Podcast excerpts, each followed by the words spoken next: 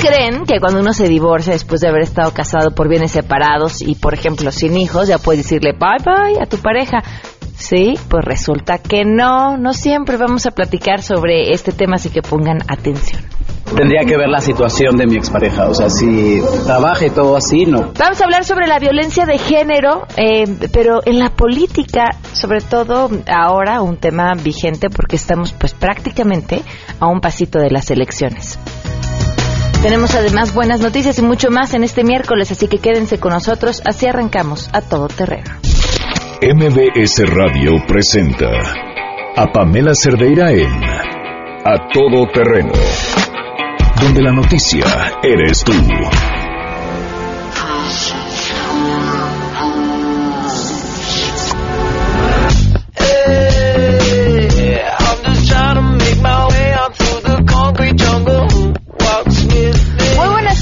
Bienvenidos a Todo Terreno, gracias por acompañarnos, soy Pamela Cerdeira, los invito a que se queden con nosotros de aquí hasta la una de la tarde. Tenemos muchas cosas que comentar y que compartir, pero para arrancar así de pronto, les tenemos esta pregunta. ¿Ustedes creen que deben mantener a su pareja cuando la relación termine? Ojo, la pregunta es abierta para hombres y mujeres porque hay este casos en los que son los hombres quienes solicitan una pensión alimenticia a su expareja mujer si en el caso de que ellas fueran las que las que trabajaran y ellos no tuvieran ningún ingreso. ¿Creen que es justo? Ojo, aquí los hijos no juegan en esta pregunta. A la pareja con la que ya no vas a compartir tu vida, deberías o no eh, seguirla manteniendo, sí, no y por cuánto tiempo. El teléfono en cabina, 5166-1025, para que nos llamen y nos cuenten cuál es su opinión. El número de WhatsApp, 5533329585. El correo electrónico a todoterreno. Y en Twitter y en Facebook me encuentran como Pam Cerdeira. Es que más adelante vamos a hablar justo acerca de este tema, pero en la calle, esto piensan. Queremos conocer tu opinión. A Todo Terreno. ¿Apoyarías a tu expareja una vez acabada la relación económicamente? Dependiendo la expareja que sea. O sea, si obviamente la relación terminó muy mal y por cuestiones que no son remediables, no. Bueno, si ella es la responsable de cuidar a mis hijos, yo creo que tendría yo el deber moral de apoyarla económicamente. De seguro, claro.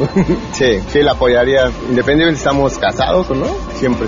Eh, no, tendría, de- definitivamente primero tendría que haber sido un matrimonio o algo legal y de ahí tendría que ver la situación de mi expareja. O sea, si trabaja y todo así, no, la verdad lucharía, ¿por qué no?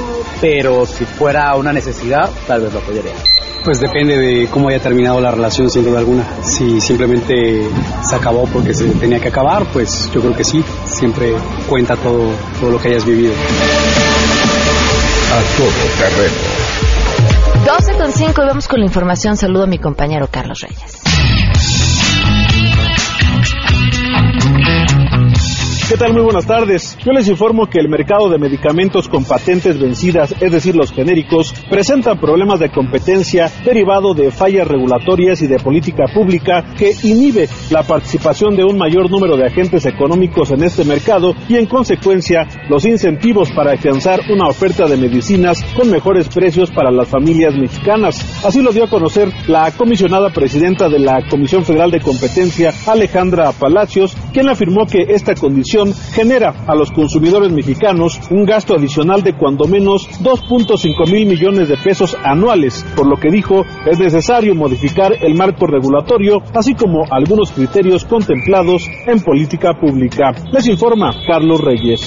La Comisión Nacional de Seguridad confirmó que a las 9.40 horas de este miércoles, Guillermo Padres Dagnino dejó las instalaciones del Centro Federal de Readaptación Psicosocial de Ayala Morelos tras haber recibido su formal libertad la noche del martes. En tarjeta informativa, la dependencia federal indicó que a las 4 de la mañana de hoy, un juez federal de la ciudad de Cuernavaca notificó a las autoridades de este centro penitenciario la libertad inmediata del hijo del exgobernador de Sonora, Guillermo Padres Elías. Padres Dagnino recibió su libertad de parte del juez cuarto de Distrito de Procesos Penales Federales del Estado de México, después de que la Procuraduría General de la República desistió de las acusaciones de delincuencia organizada y operaciones con recursos de procedencia ilícita por 178 millones de pesos. Tras ocho meses de haber permanecido en el penal federal de Ayala, Morelos, el hijo mayor del exmandatario sonorense obtuvo su inmediata liberación a no encontrarse cargos en su contra, informó David Rodríguez.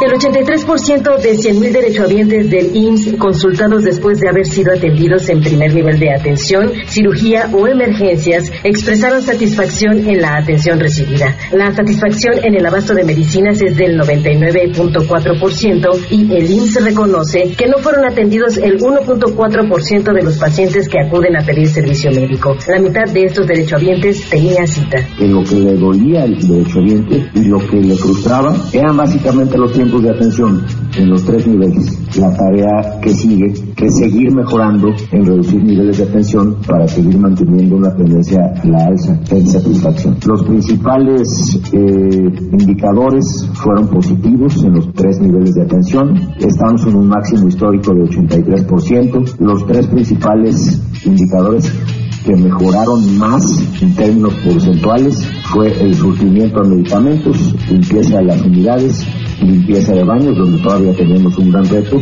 Informó Rocío Méndez.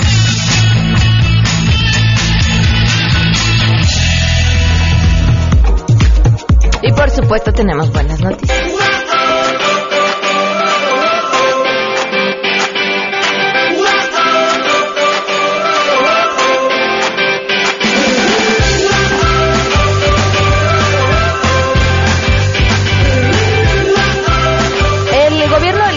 México anunció la entrega de 25 mil pesos para la capacitación de un perro guía que va a ayudar, en este caso, pero serán muchos más, a Aldo. Él es un paciente del Hospital Mexiquense de la Salud Visual, quien va a ser el primero en recibir este apoyo en este hospital del Estado de México como un proyecto que es impulsado por optometristas que ahí trabajan. Vamos a escuchar un poco al gobernador del Estado de México, Rubier Ávila.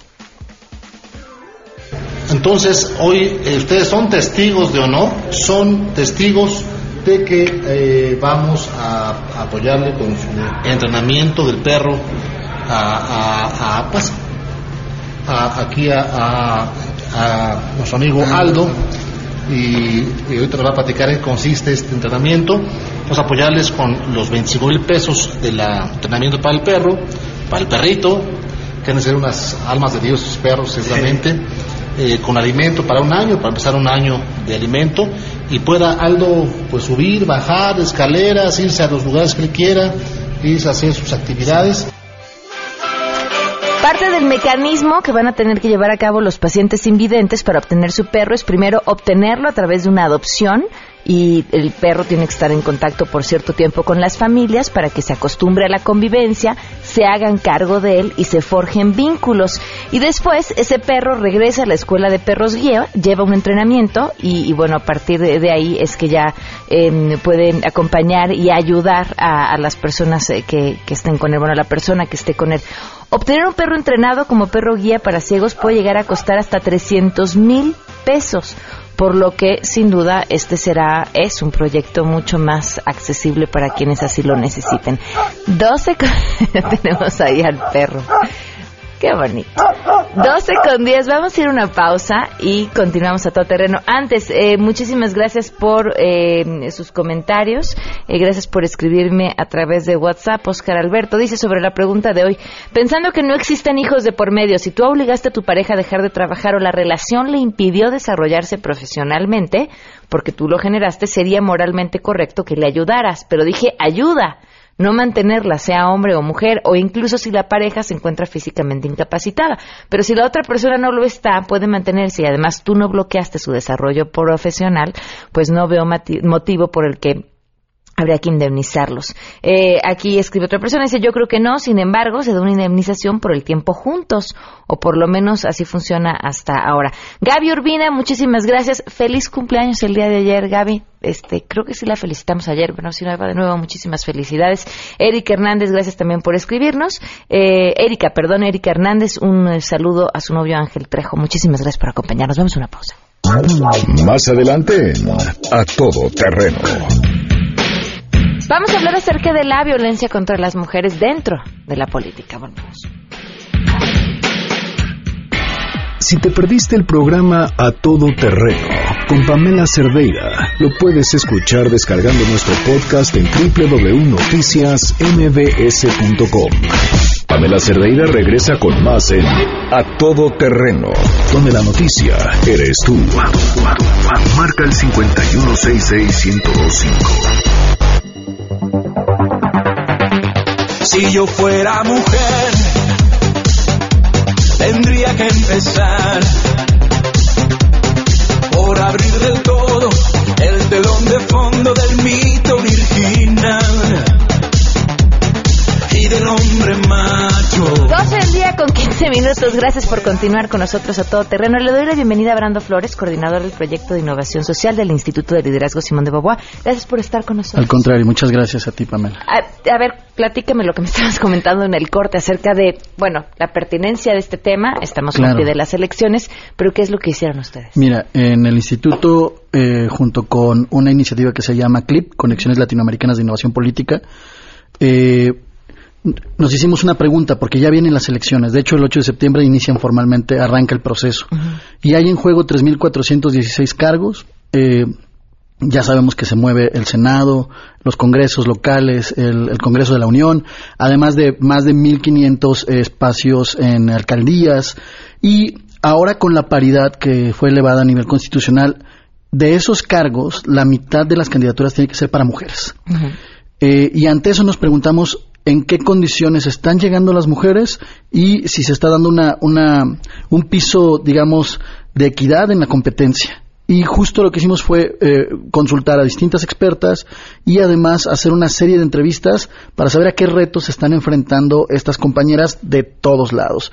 Entonces, imaginemos esos 3.416 cargos multiplicados por nueve partidos políticos y entonces saber en qué, a qué retos se están enfrentando y qué tendrían que estar haciendo las autoridades para, eh, digamos, generar estos pisos de competencias más equitativas. ¿Cuáles son esos retos? Pues mira, eh, nos encontramos sobre todo con elementos que van desde problemas estructurales al interior de las instituciones, al interior de los partidos políticos, pero también problemas que son de conductas eh, y cambios culturales. Te digo algunos, por ejemplo.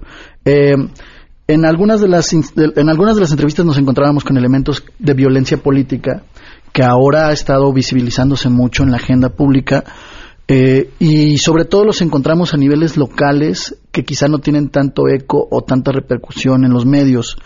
Eh, y esto es, imagina que de hace unos años había 3% de mujeres en espacios municipales y en cinco años ya tienes al 18% en los espacios. Y quizá para las elecciones de 2018 tengamos más del 30% de mujeres en alcaldías, en regidurías, al frente de estos espacios donde no siempre cuentan con las herramientas suficientes, con los respaldos institucionales, y es ahí donde creemos que hay que impulsar eh, distintos elementos. Eh, para, por ejemplo, equilibrar el tema del trabajo y la familia, porque además de ser alca- alcaldesas, se siguen haciendo cargo de las cuestiones del hogar, se siguen haciendo cargo de eh, las personas mayores, de las personas que necesitan cuidados especiales, de los niños y las niñas. Eh, además, hay un tema muy concreto de capacitación en la gestión pública. Ahora que están llegando tantas a estos espacios, tantas de ellas a estos espacios, la pregunta es, si las instancias como el INE, eh, la parte que se encarga de educación cívica eh, y otras instancias electorales estatales están proveyendo de la suficiente capacitación para que el ejercicio en lo local, que es donde está el contacto con la participación ciudadana, sea adecuado. Y así te podría enumerar distintos elementos, por ejemplo, la parte de mentoría, que estas mujeres no lleguen solas, que lleguen de la mano de otras mujeres que ya han estado en, en esos espacios y que las puedan eh, apoyar. Eh, está el conocimiento de sus derechos político-electorales, que va de la mano de la violencia política. Te cuento, uno de los casos era, eh, eh, en la página que se llama mujeresalpoder.mx van a encontrar algunos, eh, algunas historias de estas compañeras que quisieron hablar. Eh, una de ellas decía, fui a, fui a la FEPADE, fui al Instituto Electoral del Estado, fui con todas las instancias que debía y ninguna me, me dijo cuál era el siguiente paso y yo no conocía mis derechos político-electorales, pero yo quería participar y al final pues no la dejaron, digamos. Historias como esas pues encontramos distintas, hasta otros temas mucho más complejos donde ya la violencia de algunas eh, historias que nos comentaban las compañeras llegó hasta incluso redes sociales. Eh, una compañera que le hicieron un hashtag, que la difamaron, que subieron fotos de su Facebook. Y, y en estas instancias más locales, pues eso es, eso, eso atenta contra su, contra su legado, contra el trabajo que han hecho a nivel local. Eh, y en otras ocasiones, pues ya pasar a la violencia física. Entonces, pues lo que encontramos son como distintos retos, distintos desafíos que tienen tanto a nivel estructural los, eh, los, instancias, los partidos políticos, pero también la sociedad en general que tenemos que modificar. Por ejemplo, una compañera contaba que cuando llegó a la alcaldía, al final de las reuniones de cabildo, los regidores le decían, a ti te toca eh, limpiar la mesa, lavar los trastes Y, y trapear el piso de la sesión de cabildo, después de la sesión de cabildo. Y entonces ella consultaba con las demás regidoras y les decía, ¿por qué está sucediendo esto? Y ellos le decían, es que así siempre ha sido. Y si no lo hacemos nosotras, ¿quién? Entonces, historias como esas que pueden ser desde, desde como parecer casi eh, invisibilizadas hasta elementos estructurales en donde los partidos políticos no le dicen a las, a las mujeres cuándo tienen que participar. Eh, ahí, ahí va otro dato. Las militantes de los partidos políticos son casi el 50% y en algunos casos más del 50%. Pero ellas, en un estudio eh, que elaboró una doctora eh, que se llama Car eh, se Cárdenas, lo que dice es que solo están accediendo al 20% de los espacios al interior de los partidos, de sus estructuras.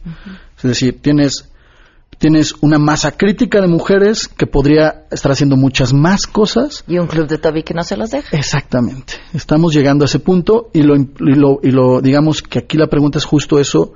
Ahora que vienen tantos cargos en juego como nunca antes, ¿en qué condiciones van a llegar y qué condiciones les van a permitir permanecer? Porque otra cosa que sucede, por ejemplo, con esto del equilibrio entre el trabajo y la familia es, ok, ya llegué aquí, pero es complejo que pueda pasar o aspirar a un cargo más alto o al siguiente nivel si no cuentan con eh, pues con apoyos, con alianzas de otras mujeres y, y con cambios estructurales que les Y permitan de eso. hombres. Eh, ayer me platicaba con un buen amigo sobre este tema y decía, no, no, no nos dejen a los hombres fuera de la discusión.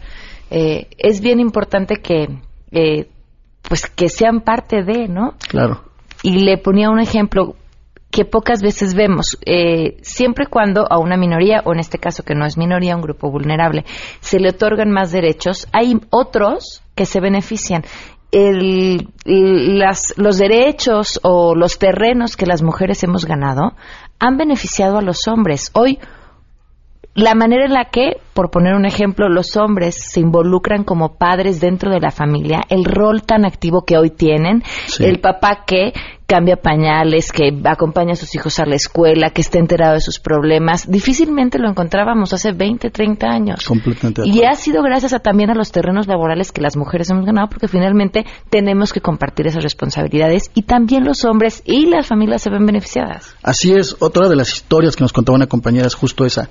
Yo pude llegar al, al cargo que, que ocupa actualmente, decía, porque mi pareja eh, se hace cargo de, de otras labores que yo ya no puedo tener en, en el hogar. Claro. Y entonces él se hace cargo de los, de los hijos, de las hijas, se hace cargo de llevarlos, se hace cargo de, de las cosas comunes del hogar, ¿no? Digamos, de la, que, que en realidad, pues, es otro, es otro trabajo, realmente es otro trabajo. Sí, sí, sí. Eh, y, y- y decía, pero si, si él, si él quizá no hubiera estado, a mí me hubiera costado el doble de trabajo llegar a este cargo y aspirar a otro más. Entonces, evidentemente ese es un tema.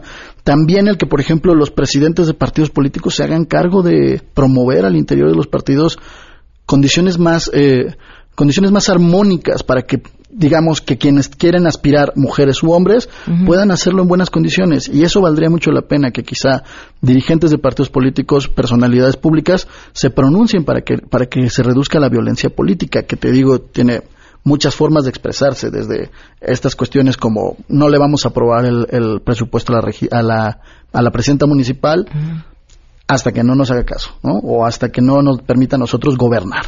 Hasta cuestiones como eh, más complejas como no, no, no publicamos, no hacemos pública la forma de competencia y entonces quitamos a la mitad de las candidatas posibles o precandidatas y solamente van a acceder los del club de Toby. Ah, porque era lo que te preguntaba, ¿no? ¿Cuánto, em, con, con las cuotas de género que tan común es que suceda que a las mujeres, a este 50% que tienen que meter de cajón, lo pongan en donde saben que la tienen perdida. Por ejemplo, si el PRI sabe que tiene perdida eh, eh, X estado, pues Sí. ahí va la candidata mujer que finalmente sabe que no va a quedar. Exactamente, por ejemplo, y eso pasa, incluso revisábamos nosotros en la Ciudad de México algunas delegaciones, por- eso fue para las elecciones pasadas, pero algunas delegaciones donde los partidos no tienen fuerza, por ejemplo, PRI tiene fuerza en, quizá en las orillas de la, de la ciudad, el PAN la tiene en el centro, el PRD en ciertos espacios, pero en donde no, ahí, detectamos mujeres. que estaban enviando a, a mujeres a distritos perdedores, a delegaciones perdedoras. Evidentemente la, la ley eh, eh, se ha encargado de mostrar eso y ya el Instituto Nacional Electoral genera una fórmula con la que puede decirte si están yendo a distritos perdedores o no. Pero el tema es, mientras tanto, ¿cómo haces que los partidos lo hagan por convicción y no por sanción? A ver, ¿cómo? Pues justo el tema pensamos es construir herramientas para prevenir, porque en ocasiones en las entrevistas lo que lo que notábamos es que hasta que no les aplicas un- una herramienta muy concreta, ellas no veían que estaban pasando por un asunto de violencia política, porque porque está muy normalizado que la violencia sea más eh, que la política sea masculinizada. Y que cuando entras a la política tengas que masculinizarte y entonces adoptar los mismos estilos duros de negociación siempre de golpeteo, de imposición. Y, y eso a la larga va normalizando todos estos asuntos. Y estos desafíos entonces por eso se vuelven estructurales. Entonces algo que pensamos en el instituto que valdría la pena es construir herramientas que permitan a militantes hombres y mujeres, evidentemente, eh, identificar cuando están pasando por alguno de estos eh, alguno de estos procesos, tanto si la estás ejerciendo contra alguien más como si la estás viviendo. Y entonces eso ya te genera un buen filtro para saber qué está pasando al interior de tu partido. Y otra cosa que creemos es que en los partidos debería de haber después de aplicar estos, estas herramientas, ver si los mecanismos al interior de los partidos están funcionando. Porque muchos de los órganos, eh, eh, digamos, de, de resolución de conflictos, lo que hacen es revictimizar a las mujeres que llegan con un caso. ¿no? O las sanciones muchas veces moral o, o- o- o la visibilizan frente a todo el grupo, oigan, ella se está quejando del partido. Y entonces nos topamos con estas lealtades ciegas al interior de los partidos y esta, em, estas conductas de eh, tienes que alinearte al partido porque si no te podemos em, colocar fuera de la competencia o por lo menos te podemos eh, señalar, apuntar todos con el dedo, ¿no? ¿En dónde encuentran estas herramientas? La página se llama mujeresalpoder.mx. Ahí hay una, hay una parte de recursos eh, donde pueden descargar no solamente eh, la investigación que hicimos, sino otras más. Y también van a encontrar historias, estas historias que les comentamos de mujeres de todo el país, que lo que queremos ahorita es potenciar que, más mujeres cuenten su historia. Lo que decimos es, cada mujer al poder tiene su propia historia y queremos escucharla. Y a través de la plataforma pueden grabar su testimonio, pueden escribir su testimonio, y nosotros lo estaremos publicando y va a ser una campaña pues permanente durante estas elecciones y vamos a estar también observando qué sucede con su llegada. Perfecto. Brando, te agradezco mucho que nos hayas acompañado. Al contrario, muchas gracias, Pamela. 12 con 27, volvemos. Pamela Cerdeira es a todo terreno. Síguenos en Twitter, arroba Pam Cerdeira. Regresamos. Pamela Cerdeira está de regreso en A Todo Terreno. Únete a nuestra comunidad en facebook.com, diagonal Pam Cerdeira. Continuamos.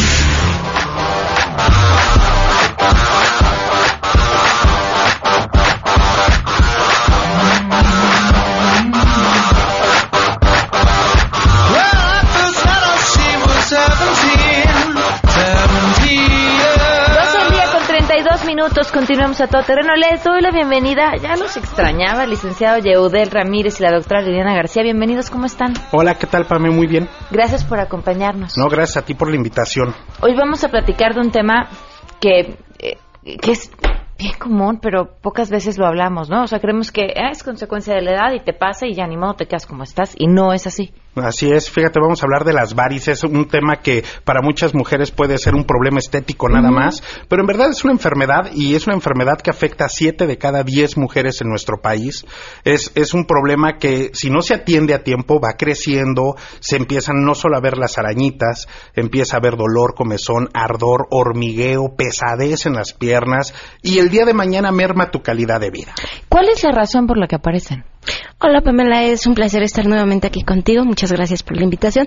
Mira, eh, efectivamente es una enfermedad crónico-degenerativa la cual puede ser incapacitante y mortal. ¿Cuál es, eh, ¿Qué es lo que lo genera? Es una enfermedad hereditaria de forma dominante. Hay factores de riesgo como lo que es el sobrepeso, el sedentarismo, el tabaquismo. eh, Oye, los tacones. Los tacones, efectivamente, que lo que hacen es afectar todavía más este proceso, ¿no? Hormonalmente, como mujeres, también es- eh, los cambios hormonales también genera que esto se puede complicar más. Pero no es un tema propio de la mujer, también es un tema eh, que afecta de forma importante a los varones y los afecta todavía más que en la mujer. ¿Sale? O sea, ¿En suele ser más agresivo un problema vascular en un masculino que en una, que en una mujer. ¿Y los síntomas son iguales a los hombres? Es- Los síntomas son exactamente iguales, es inflamación de los pies, ardor, dolor, calambre, hormigueo, pesadez. El paciente refiere como que en la planta del pie se le quemara, ¿no? Se pusiera chile y demás. Entonces, todo esto son cambios que están existiendo principalmente en los nerviecitos que están afectados y pues una mala oxigenación. Si la una es tabaquismo o sedentarismo, sobrepeso, pues el problema se afecta más todavía. Que, que sobrepeso, eh, sedentarismo es el pan de todos los días de los mexicanos. Ahora, ¿qué, qué podemos hacer? Pues fíjate que traemos un super regalo para todos tus radioescuchas, porque el día de hoy tenemos un paquete, fíjese muy bien, señora, usted que nos está escuchando, un paquete de salud completamente gratis, según Wikipedia gratis es que no va a pagar un solo Nada, peso, exactamente, y lo único que tiene que hacer es marcar en este momento al 4165 5050. Marcando este teléfono le vamos a regalar una sesión de cámara hiperbárica, una consulta médica, una tabla de alimentación para pacientes con este problema de varices, además una revisión dental, examen de la vista y por si fuera poco, un electrocardiograma. Todo esto es sin costo, Pame. Solo marcando en este momento, tome su teléfono, señora, marque 41 65 50 50. ¿No hay límite a todos los que llamen? A, no, a todos los que nos No, llamen bueno. la próxima media hora. Ajá. Y además, una cosa bien importante es para dos personas, Pame. Ok. Porque, por ejemplo, si, si usted, señora, quiere llevar a su hermana, a su mamá, a su tía, a la suegra, a la abuelita, que la lleven, tomen la consulta, esta terapia de cámara hiperbárica. Te es sirve para otras cosas. Claro, maravillosa para oxigenar el cuerpo, la sangre y solo marcando 41 65 50 50. Ese es el teléfono de la salud. Márquenos, por favor. Perfecto. A ver, ahí les va de nuevo el teléfono. 41 65 50 50. Independientemente de si tienen o no varices, síntomas de, les va a servir para muchas otras cosas. Que Mira, aprovechen. efectivamente es una terapia que ayuda a muchos padecimientos en, en la rehabilitación, eh, en el problema circulatorio. Va desde el primer día a quitar todas estas sensaciones que refiere el paciente. ¿no?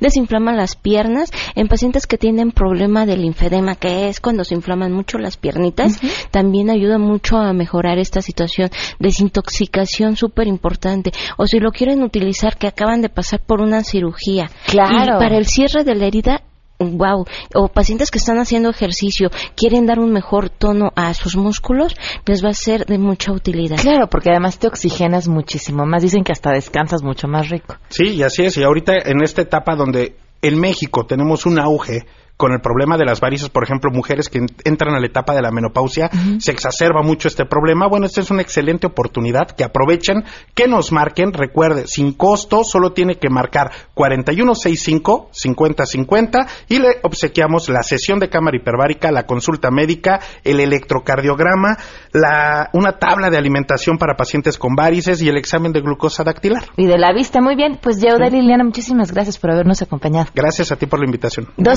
12.37, volvemos. Si tienes un caso para compartir, escribe a todoterreno.mbs.com. Pamela Cerdeira es a todo terreno. En un momento continuamos. Pamela Cerdeira está de regreso en A Todo Terreno. Únete a nuestra comunidad en facebook.com. Diagonal Pam Cerdeira. Continuamos.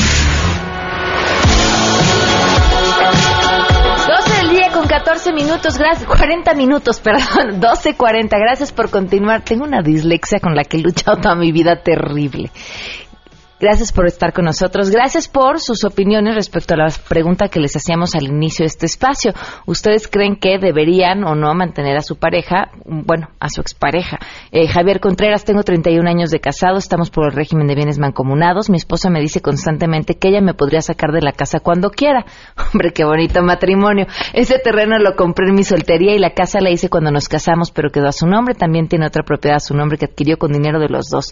¿Qué hago? Ahorita, ahorita habrá una respuesta Yolanda, si me separo de mi pareja cuando se jubile, tengo derecho a recibir cierta cantidad de su pensión. Cuando estábamos casados, solo yo destinaba dinero a la manutención de la familia. Le agradezco enormemente a Blanca del Rosario Zamudio, consejera del Tribunal Superior de Justicia de la Ciudad de México, que nos acompañe. Gracias por estar con nosotros. No, Bienvenida. al contrario, muchas gracias por la invitación. Es un placer estar aquí contigo. Opiniones encontradas sobre si debes o no mantener a tu pareja una vez que termina la relación, en el caso de hijos aparte, eh, y, y pareciera que se trata de un dilema simplemente moral, pero ¿qué dice la ley? Claro, aquí sería importante hacer una división. Las cuestiones de alimentos son obligaciones que nacen de una relación de matrimonio en forma independiente al régimen por el cual se constituyó. Que aquí estaremos hablando del régimen patrimonial que puede ser sociedad conyugal o separación de bienes. Es importante resaltar que es un requisito indispensable para la celebración del matrimonio que cuando acuden al registro civil externen su voluntad si se va a celebrar el matrimonio por sociedad conyugal o separación de bienes. Cada régimen tiene su naturaleza, su peculiaridad y es lo que se tiene que distinguir en estos casos. Duda, independientemente del régimen bajo el, que, el cual te cases, tenía entendido, corrígeme si me equivoco, que en la Ciudad de México todo lo que se haga después del matrimonio finalmente es de los dos, ¿o no es así? Cuando el régimen es de Solo sociedad conyugal, Ah, pero aquí es importante resaltar, se puede dar también en el régimen de separación de bienes si fue convenido por quienes celebraron el matrimonio como una capitulación específica. Las capitulaciones matrimoniales son de formato que el registro civil las entrega al momento de que se pide la solicitud de matrimonio, pero se pueden realizar en forma especial ante un fedatario público, en este caso los notarios públicos, y es una escritura pública que tiene el carácter de que va a regir el patrimonio después de la celebración del mismo. Como un contrato prenupcial. Así es, Híjole, así es, sí, única eso y no mata el amor, de ¿no? bienes. En ocasiones, en ocasiones. Sí, pero es importante que, bueno, el patrimonio al final es común. Y- si me permites Sí, hacer el comentario, puede ser que el matrimonio se contrajo bajo el régimen de separación de bienes, pero cuando existe una armonía en la relación de pareja, los dos contribuyen. Que la diferencia es que al momento de escriturar solamente fue a nombre de uno, es donde entra la lealtad, la honestidad y los principios y valores que te inculcaron en una familia. Claro. De reconocer que la otra persona ayudó. Ahí está el problema, justamente. Ahora, entonces, ¿cuáles son los compromisos que hay cuando la relación termina? ¿Quién tendría que pagar qué, quién y cuánto?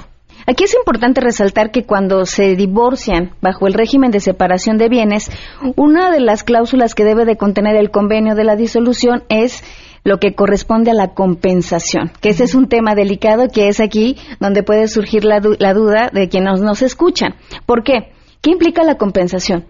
Que debe de ser la ayuda que se le dé ya sea al hombre, a la mujer o a la persona que se dedicó al cuidado de los hijos y del hogar, que no tiene bienes a su nombre y que al momento de la separación pues necesita estar en igualdad y por eso se pide una compensación. La ley dice hasta el 50%, no dice un, un 50%, es hasta el 50% y es en base a cada caso en concreto. Ok, ahora, si la otra persona trabaja entonces, pero su sueldo no es eh, tanto como el de la persona, del- de la otra persona en la pareja, eh, podría recibir una compensación. O sea, independientemente de si está en capacidades o no. siempre y cuando se acredite que efectivamente hubo esa desigualdad en el en el patrimonio, en el ingreso, que trabajó en forma conjunta para Ajá. tener un beneficio común y que también vamos a a ahondar que se dedicó al cuidado de los hijos y del hogar. ¿Por cuánto tiempo? Miren, las pensiones alimenticias, que esta es otra situación, en base a nuestra legislación se ha establecido que es durante el tiempo que duró el matrimonio. Por ejemplo, si duró 15 años el matrimonio, bueno, la obligación alimentaria será por esos 15 años. Es algo importante lo que tengo que resaltar. Muchas cuestiones están en la legislación, pero hay que valorar los casos en concretos, cómo son planteadas las demandas, qué es lo que se tienen como elementos de prueba para poder ajustar cada caso a lo que son las cuestiones jurídicas. ¿Estos, estos, estos juicios ya se arreglan por la vía oral? Solamente por la vía oral cuando están los dos de acuerdo. Okay. El procedimiento que, que, se tramita en los juzgados de oralidad, reitero, es cuando los dos están de acuerdo. Aquí quisiera, si me permites, hacer solamente del conocimiento de quienes nos escuchan, que cuando no hay hijos, no hay bienes y no hay obligación de dar alimentos, pueden acudir directamente al registro civil para tramitar el divorcio administrativo. Y que es muy rápido. Es rapidísimo. En una sola sesión que lleven con el juez o la jueza del registro civil se pueden divorciar. A y ver. Ajá. en no, el no, caso, sí, en el caso de cuando hay hijos o hay bienes o hay obligación alimentaria y están de acuerdo, pues entra en la vía oral familiar y cuando hay contienda, pues se tramitan los procedimientos escritos en los juzgados de Avenida Juárez. Pregunta, bueno, comenta Gonzalo, yo siento que no deberían ya separados de seguir manteniendo a su ex, debería haber una ley que solo los que ganen más de cinco salarios mínimos. Yo tengo una hija que se separó de su ex y le exige ver a su hija cada fin de semana y no le pasa pensión. Pienso que al separarse ya no deberían ni siquiera de verse. Bueno, aquí si me permites hacer Sí. el comentario, son cuestiones diferentes. Recordarles que las niñas y los niños tienen el derecho de vivir en una familia, que esta familia sea funcional y en muchas ocasiones para que la familia sea funcional es necesario que estén separados. Claro. Cuando hay una, una separación, cuando hay una disolución del vínculo, lo único que se termina, como se está comentando, es la relación de pareja. La relación de padres a hijos jamás se va a terminar, ni siquiera con la muerte, porque el recuerdo siempre va a existir. Aquí sería comentarle que si no le da alimentos, pues promover su juicio de pensión alimenticia, porque es una obligación del padre y un derecho para su hijo. Y sabes que sí, es cuando más de acuerdo tienes que estar, cuando más eh, comunicación debes de tener eh, con, con el padre o la madre de tu criatura, ¿no? Porque además los chamacos son listos como el demonio y cuando saben que pueden jalar más de un lado que de otro, pues también te toman la medida. Claro, aquí es importante resaltar que por naturaleza niñas y niños, su mente está tan despejada y viven en una humildad emocional que nos enseñan con los ejemplos. Pero ¿por qué quiero resaltar que nos enseñan con los ejemplos? Aprenden de lo que también nosotros les enseñamos. Claro. Si yo a mi hijo le enseño que no debe de dar alimentos porque yo no se los doy, ¿qué voy a esperar de él cuando decida ser padre? ¿Que no va a cumplir con esa responsabilidad? Si yo a mi hijo le digo, sabes que no vas a ver a tu papá porque no te da alimentos, le estoy enseñando a que las cosas se compran, que los sentimientos se compran. Y la situación no es buena para nuestra sociedad, ni siquiera para esa familia, para toda la sociedad. Ahora las preguntas específicas que nos habían hecho por teléfono, por cierto, tu teléfono es 5166-1025. Eh, tengo 31 años de casado, estam- casado, estamos por el régimen de bienes mancomunados. La esposa le dice que lo puede sacar de la casa cuando quiera, porque la casa quedó a su nombre. eh, y, y bueno, pregunta qué puede hacer al respecto. Bueno, aquí como hemos comentado, es un régimen de sociedad conyugal. En base a las capitulaciones matrimoniales son copropietarios al 50%. Puede sacarlo de la casa. Aquí es una, una cuestión un poquito difícil de responder porque hay muchas cuestiones por las cuales puede salir de la casa. Puede solicitar en su caso, si es que hay violencia, una salida de domicilio o puede ser que los dos estén de acuerdo en separarse o tomar alguna otra actitud para poderlo sacar de la casa. Aquí lo importante es que aunque salga de la casa no pierde sus derechos adquiridos por el régimen de sociedad conyugal, que aquí quisiera resaltar, aunque esté a nombre de alguna, o en este caso de la señora, la casa es de los dos, porque es el régimen de sociedad conyugal. Eh, si me separo, el de Yolanda, que creo que va en el mismo sentido, si me separo de mi pareja cuando se jubile, tengo derecho a recibir cierta cantidad de su pensión, porque cuando estábamos casados solo yo destinaba dinero a la manutención de la familia. Aquí retomo lo que ya les había platicado. La cuestión de la pensión es un derecho adquirido por cuestiones laborales que no forma parte de lo que es una comunidad racionalmente, como lo hemos platicado, como una sociedad conyugal, porque son derechos adquiridos por su trabajo.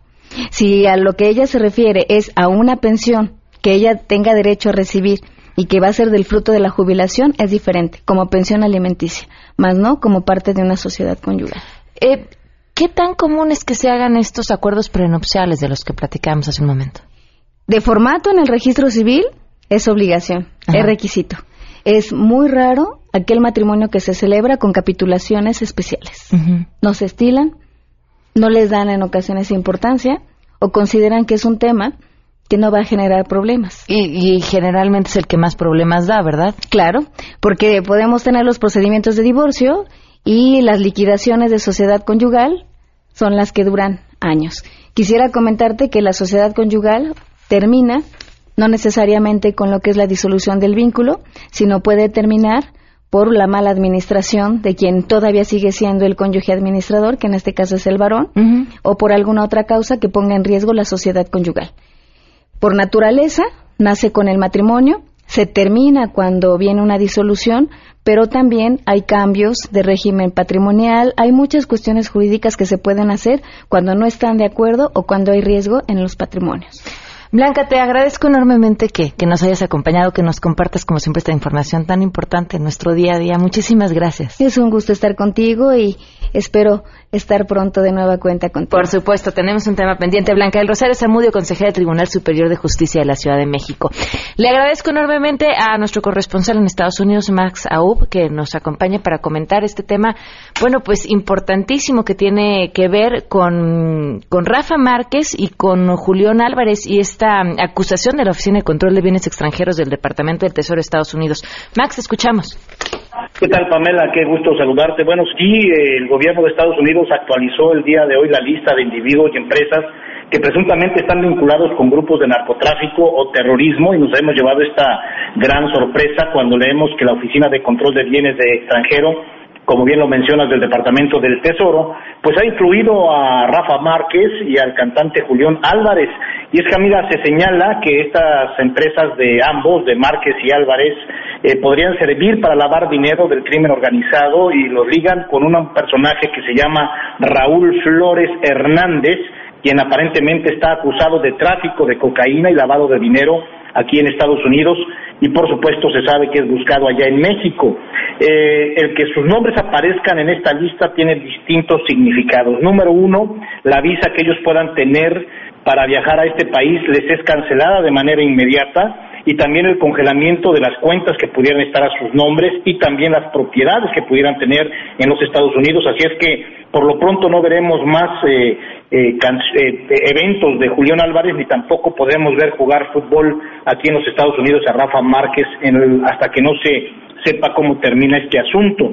También se prohíbe a ciudadanos de los Estados Unidos y a empresas de este país realizar negocios con ellos, lo que tendrá un impacto en la vida de ambos, pues eh, como sabemos también pues representan algunas marcas y esto ya no podrá seguir adelante. Se espera que ambos en algún momento también den su punto de vista, en todo caso hagan un pronunciamiento sobre esto. Y bueno, la inclusión en la lista no implica necesariamente una persecución penal hasta que no se conozcan bien eh, todos los detalles, pero el expediente es transferido al Departamento de Justicia de los Estados Unidos y estaremos dándole seguimiento en las próximas horas, Pamela. Por el momento, Max, supongo se trata solamente de una investigación.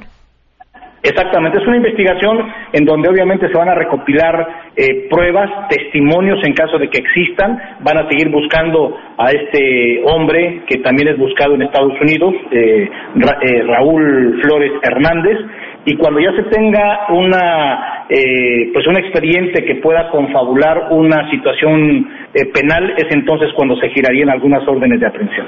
¿Hay algunos tiempos en los que este tipo de situaciones se resuelven comúnmente? Bueno, toma el tiempo. Los tiempos son pueden ser días o semanas. obviamente la intención es darle seguimiento, ver qué es lo que se va eh, conjuntando y cuáles son las informaciones que eh, el Departamento de Justicia en este caso empieza a, entregar de manera pública para que podamos decir si sí se va a extender o no una orden de detención y eventualmente podemos también consultar a un especialista. Max, te agradezco muchísimo. Al contrario, Pamela, estamos dando seguimiento y en cuanto haya algo más te lo informamos. Hasta luego, muy buenas tardes. Por el momento, ni, ni Rafa Márquez ni Julián Álvarez han comentado absolutamente nada a través de sus redes sociales. Estaremos al pendiente y, por supuesto, para seguir informados a través de Noticias MBS y también en su página www.noticiasmbs.com. En otros temas, en, el, en su tinta del día de hoy, eh, mi colaboración para ese espacio editorial de Noticias MBS, hablamos acerca de lo que está sucediendo en el Estado de México con los feminicidios y y esto que pareciera una sentencia para no solamente no hacer justicia, sino prácticamente a través del silencio eh, matar a los sobrevivientes y revictimizar a las víctimas, que es no hables con los medios. De eso platicamos hoy en su tinta 12 con 55. Nos vamos. Soy Pamela Cerdeira. Que tengan un excelente miércoles. Nos escuchamos mañana a todo terreno. Se quedan en mesa para todos.